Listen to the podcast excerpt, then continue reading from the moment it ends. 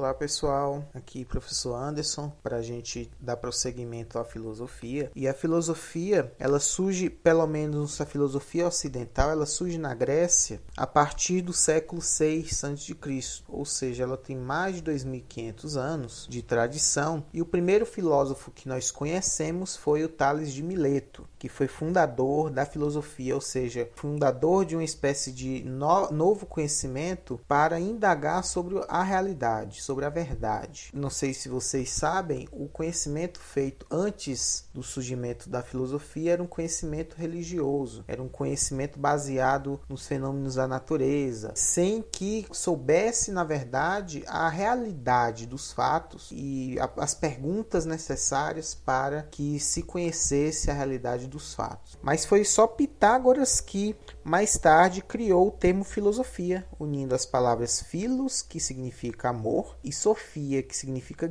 é, conhecimento, ambos do grego, e que significa, portanto, amor ao conhecimento. E que conhecimento é esse? É o conhecimento verdadeiro, porque nós não, pelo menos nós não queremos o conhecimento falso. Em tempos de fake news é bom a gente buscar, na verdade, o amor ao conhecimento verdadeiro, tá ok? Antes de, de do surgimento da filosofia, o que existia? Um, um conhecimento, como eu disse, religioso, de explicação a partir dos fenômenos da natureza, cai um raio na cabeça de alguém. Ah, foi porque Zeus quis. Então isso significa o quê? Que eram as catástrofes, eram os movimentos das marés, era a lua, eram os animais, eram a, sei lá, os ventos, os raios, as chuvas, se estava seco, se não estava, tudo isso era, na verdade, o conhecimento que as pessoas tinham. As pessoas buscavam interpretar os fenômenos a partir do mito do que elas achavam sobre esses fenômenos. Quando a gente fala de conhecimento filosófico, a gente está falando que não é um mito, que não é uma maneira de, você, de explicar as coisas de maneira simples, a partir de desses elementos da natureza que eu falei ou do, da vontade dos deuses. Não.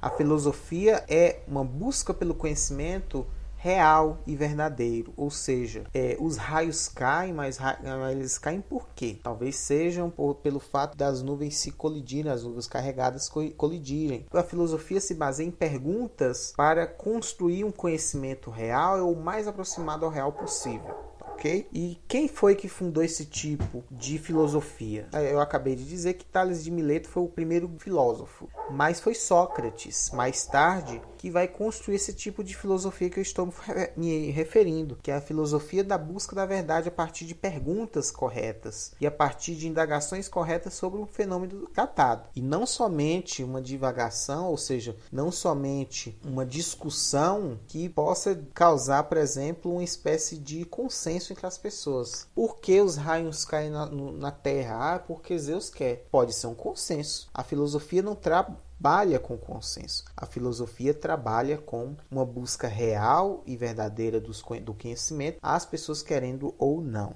Então, a filosofia ela se baseia no logos, ou seja, se baseia na razão, se baseia na nossa cabeça, na nossa mente. Logos é conhecimento em grego. E o que é o logos, na verdade? É, uma, é um conhecimento objetivo, gente. Vocês sabem, por exemplo, tirar parafuso de um motor de um carro? Sabem? Sim, sei. Vocês sabem assar um bolo? Sim, sei. Você sabe calcular quanto é 2 mais 2? Sim, sei. Isso tudo você utiliza o Logos, que é a razão. Ele não é exclusivo de ninguém. O Logos é um conhecimento que todo mundo adquire, que está acima de todo mundo, que todo mundo pode adquirir e que é um conhecimento que existe na realidade, que existe no fato e não na nossa cabeça tão somente. Então, não existe um Logos falso. Não existe um, uma maneira falsa de dizer a verdade. Só existe a maneira real de dizer a verdade, ok? Por isso que é importante a gente utilizar bem a cabeça, porque é utilizando a cabeça, o logos, que a gente vai encontrar a realidade, vai encontrar a verdade. E para os gregos, realidade e verdade são, as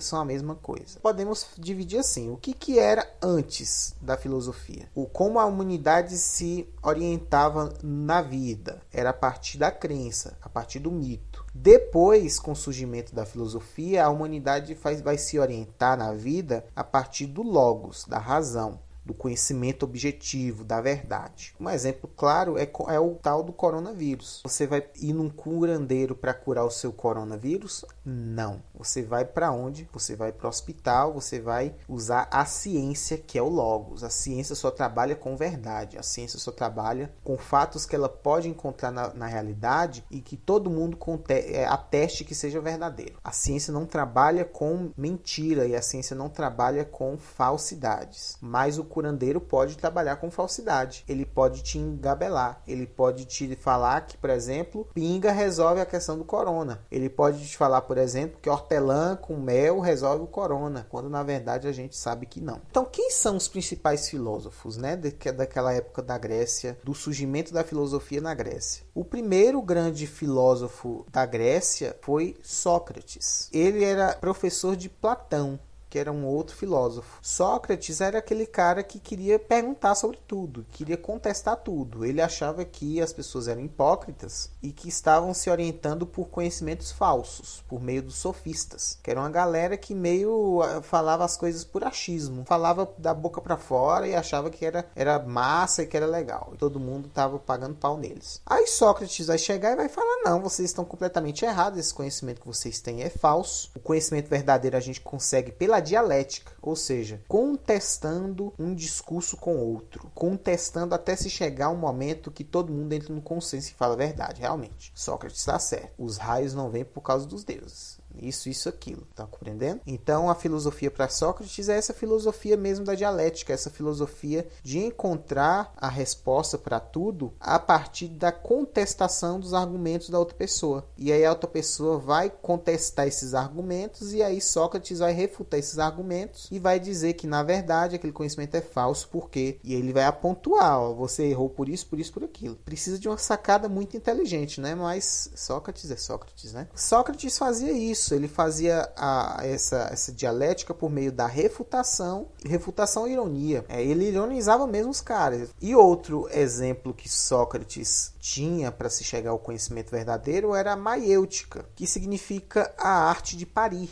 Ou seja, ele exprimia tanto a pessoa, mas tanto, tanto, tanto que a pessoa chegava e falava: realmente, esse argumento meu aqui tá uma merda, não é assim. Verdade, você tá correto. Ele queria estimular as pessoas a mostrar os pontos de vista dela e tentar provar, por meio das palavras da própria pessoa, que ela estava errada. A maiêutica era basicamente isso. E aí Sócrates ganhou vários inimigos na, em Atenas por causa disso, por causa desse tipo irônico dele de fazer as coisas de pressionar tanto as pessoas a procurar um conhecimento verdadeiro que chegava um momento da pessoa pedir arrego. Esses métodos socráticos eram feitos para quê? Para se chegar à verdade. Já Platão, Platão foi um, um dos filósofos que foram alunos de Sócrates. Né? Sócrates não tinha uma escola. Sócrates ficava andando na rua com todo mundo, conversando, e todo mundo ia seguindo ele como discípulo. Platão era um deles. Platão era um homem muito rico, de família rica, e seguia Sócrates para cima e para baixo. E largou tudo para ficar do lado de Sócrates. Platão foi um dos, um dos pensadores mais importantes da Grécia. Ele fundou é, um tipo de pensamento próprio, que já não é mais o socrático. Ele fundou a ideia do ser, ou seja, da essência. O que é uma essência? Aí vocês entram num completo dilema. O que é a essência de uma coisa? O que é a essência do ser humano? O que é a essência do cachorro? O que é a essência de uma porta? O que é a essência de uma caneta? O que é a essência de uma escola? O que é a essência de um país? Essas perguntas todas de,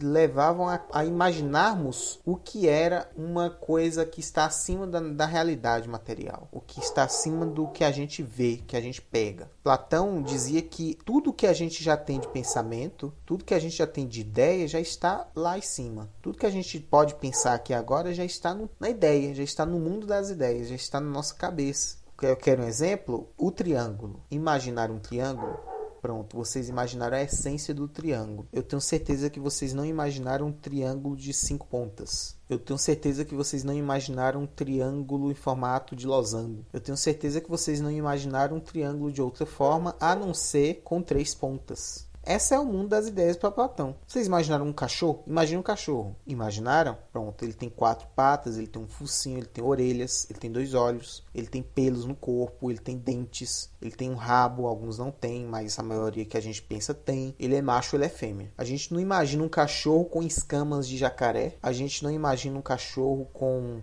patas de cavalo, a gente não imagina um cachorro com rastafari. A gente imagina um cachorro da maneira que eu descrevi. E vocês pensaram por si mesmos como é um cachorro apenas ouvindo. Então vocês automaticamente acessaram esse mundo das ideias que Platão falou, que é o mundo perfeito, que é o mundo onde não é problema, onde tudo funciona bem, onde todas as coisas estão em pleno acordo, onde tudo é perfeito, onde tudo é maravilhoso. É, ele criou essa ideia de mundo das ideias para dizer o quê? Que o mundo sensível, esse mundo que a gente está aqui vivendo hoje, é um mundo triste, é um mundo cansativo, é um mundo doloroso, é um mundo falso, é um mundo onde a gente pode ser enganado tempo todo. É um mundo onde a gente vê vermelho, mas outra pessoa vê laranja. É um mundo onde a gente vê verde, outra pessoa vê azul. É um mundo onde a gente acha que a coisa é quente, o outro fala que é fria. A gente come uma comida gostosa, o outro fala que é uma porcaria. Então, esse mundo nosso aqui, onde a gente está vivendo, na, onde a gente pode pegar as coisas, esse é um mundo imperfeito. Por quê? Porque depende de, de muitos fatores para esse mundo ficar perfeito. Esse mundo não tem como ficar perfeito. Esse mundo é sensível, esse, e, todo, e tudo que é sensível é tudo que a gente tem que pegar, a gente tem que sentir o cheiro, é das, dos sentidos, né? Dos cinco sentidos que a gente tem, ver, ouvir, falar, é, tudo isso, a gente pode errar no diagnóstico, tá entendendo? A gente pode errar. Então, nas ideias a gente não erra, pelo menos. Por exemplo, como é possível fazer um país melhor? Todo mundo vai ter uma ideia perfeita sobre isso. Ou seja, acessar o mundo das ideias de Platão, que é o mundo da perfeição, e falar, olha, tem que ser assim, assim, assado. O que é preciso para todo mundo ser feliz? Aí você vai falar. O que é preciso para você ser feliz? Você acessar o mundo das ideias. Platão vai sintetizar essa ideia de, de dialética. Ele vai pegar essa ideia de dialética de Sócrates e vai jogar. O que, que é a dialética, gente? É uma ideia inicial ou uma pergunta que a gente chama de tese. Ou seja, qual é a tese, qual é a pergunta que você tem, qual é a ideia que você tem. E aí a outra pessoa vai lançar uma antítese, ou seja, uma contra-ideia, um contra-argumento para você, que é uma nova ideia que é uma resposta para a sua pergunta. Essa troca de tese e antítese vai surgir uma síntese, ou seja, vai surgir uma conclusão, vai surgir a junção da minha ideia com a sua. Por quê? Porque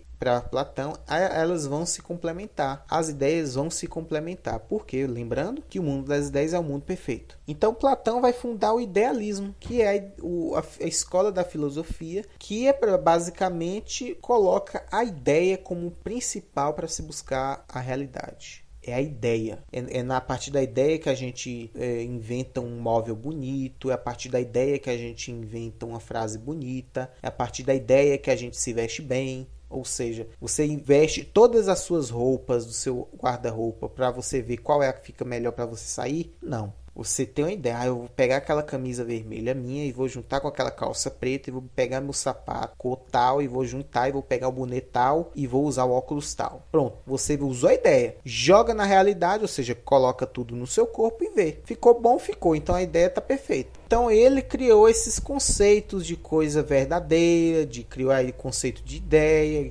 criou o conceito de verdade como essência. Ou seja, a verdade é uma essência, ela não está na concretude dos fatos, ela é uma essência, ou seja, ela está só no mundo onde a gente pode acessar por meio da razão, que é o mundo da ideia. Você pode pensar sem sua cabeça? Jamais. Você pode acessar o mundo das ideias sem logos? Jamais. Tudo isso depende do da sua cabeça. O mundo das ideias para Platão vai ser a metafísica, ou seja, algo que estaria acima da física, acima das coisas concretas que a gente pode pegar, sentir o cheiro a metafísica para Platão vai ser o mundo em que a gente acessa, que a gente encontra caminho por meio do conhecimento e por meio da razão, por meio da, da, do intelecto, ok? Aí ele vai inventar o mito da caverna, que é basicamente para explicar que o mundo que a gente vive, o mundo sensível, o mundo da, concreto, é, ele é um mundo falso. Por quê? Porque a gente pode ser enganado pelos olhos, a gente pode ser enganado pelos ouvidos, a gente pode ser enganado pela boca, a gente pode ser enganado pelo tato. Olha, o mundo real, o mundo perfeito está nas ideias. Só as ideias salvam as pessoas. E o mundo, mito da caverna é, é para ilustrar isso, que é o que?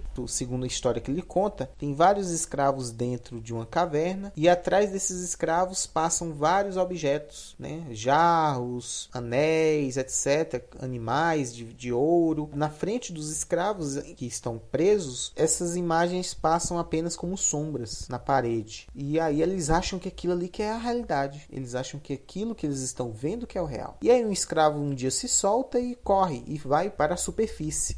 E lá na superfície que ele encontra os objetos reais. Lá na superfície que ele encontra a realidade, as coisas reais, o mundo verdadeiro, perfeito para Platão para ilustrar que é a ideia. Então a ideia para Platão é o que é real enquanto o mundo sensível é o mundo do engano. Platão vai finalizar a ideia dele com a ideia de que as pessoas também podem ser divididas entre coisas ideais, né? Existem três tipos de pessoas ideais.